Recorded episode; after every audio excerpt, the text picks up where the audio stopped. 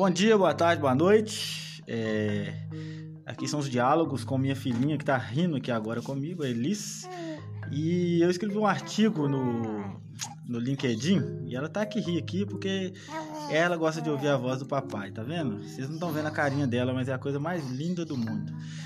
E eu vou ler esse artigo para ela porque não é só coisa de bebê que a gente lê para bebê, né? Vão, vão ensinar um pouco de, de outras coisas também, porque eles vão aprendendo vocabulário e sei lá, isso deve ser bom. Enquanto isso, ela tá tomando a vitamina D aqui e rindo na varanda, perto de um pé de manga, de algumas suculentas, de algumas plantas de pimenta. As pimentas estão secas porque muita gente fez macumba, mas aí o recalque passa longe, né? Eu não acredito nessas paradas, mas a pimenta tá seca. Então vamos lá. É, eu vou falar sobre microgerenciar e microajudar.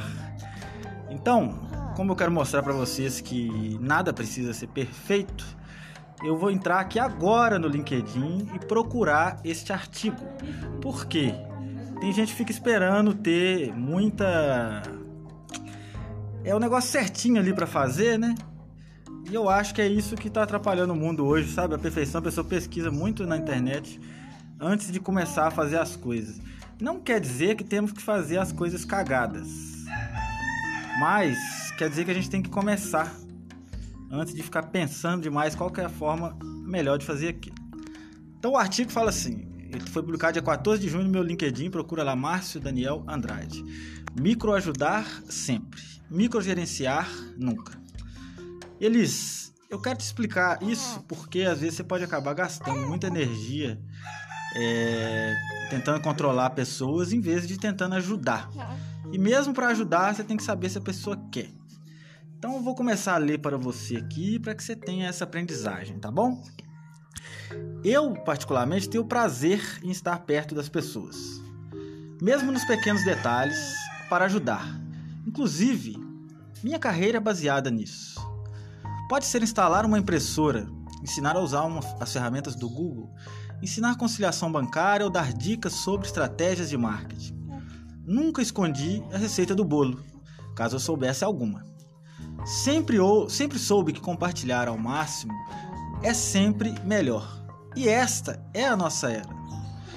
Foi então que caí em um belo dilema. Qual a diferença de acompanhar as pessoas de perto e de ficar disponível para ajudar. Muitas vezes eu fiquei vigiando a pessoa para ver se ela iria cair em algum buraco durante o processo, na tentativa de ajudar, cobrando e direcionando os caminhos certos. Mas, na maioria das vezes que fiz isso, acabei por atrapalhar em vez de ajudar. Quero dizer, se a pessoa não tiver a iniciativa de pedir ajuda, depois de termos tido um bom diálogo e mostrarmos que estamos disponíveis é tolice cobrar de perto atos e não resultados. Precisamos aprender a ficar disponíveis, mas não devemos olhar cada passo que a pessoa dá.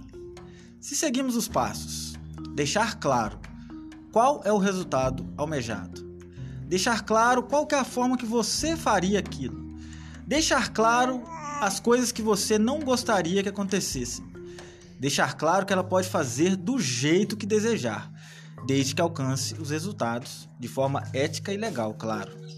Deixar claro que você está disponível para ajudar em qualquer etapa, ou então falar quem estará disponível para ajudar. E por último, se você delega alguma coisa para alguém, assuma o risco, Elis. Que se você não assumir o risco, né? Não tem como você delegar, você vai querer controlar tudo. Hoje não é possível mais ficar perto, acompanhando as pessoas de perto. Estamos na era ágil e não existe uma certeza da forma certa de fazer. Se você é um empresário ou lidera pessoas, não pode se dar ao luxo de fazer isso. Vai perder o tempo que deveria ser usado para cuidar do seu negócio, cuidando de pequenas tarefas que outra pessoa poderia fazer e, inclusive, gostaria de fazer. Se alguém achar que para conquistar mais clientes na internet é necessário escrever no papel de pão o anúncio e enviar para a Rússia Formule a hipótese e teste. Só assim poderá perceber se dará certo ou não. E se não der certo, ainda pode ser que você tentou da forma errada e que outra forma seja suficiente para aquilo dar certo. Nunca tenha certeza de nada. apenas de que ajudar faz mais bem para quem ajuda do que para quem é ajudado. No entanto, não jogue pérolas aos porcos. Se continuar insistindo demais em ajudar, vai acabar microgerenciando. Isso também tem até um artigo, um versículo na Bíblia que fala sobre a árvore que não dá frutos, corta ela. Então não gaste energia com coisas que não dão frutos. Né? Você vai tentar, vai cultivar ela, ela vai crescer, não deu fruto, parte para a próxima.